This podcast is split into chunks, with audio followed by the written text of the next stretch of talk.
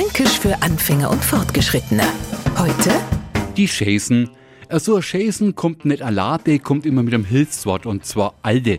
Wenn jetzt einer mit einem alten, klapprigen Auto an uns vorbeischeppert, wird es kommentiert mit den Worten, wo will nicht der hin mit seiner alten Chasen? Jetzt erinnert aber Chasen vom Wortklang her so überhaupt nicht nach einem alten Auto.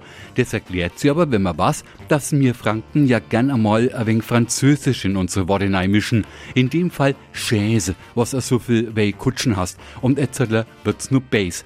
Nicht bloß ein altes, klappriges Auto, sondern auch ein wenig eine reifere Dame wird von uns gerne mal Chasen geschimpft. Für den Hochdeutschsprechenden gilt, wenn Sie das Wort Chasen unbedingt anwenden möchten, beschränken Sie sich bitte ausschließlich auf das alte, klapprige Fahrzeug.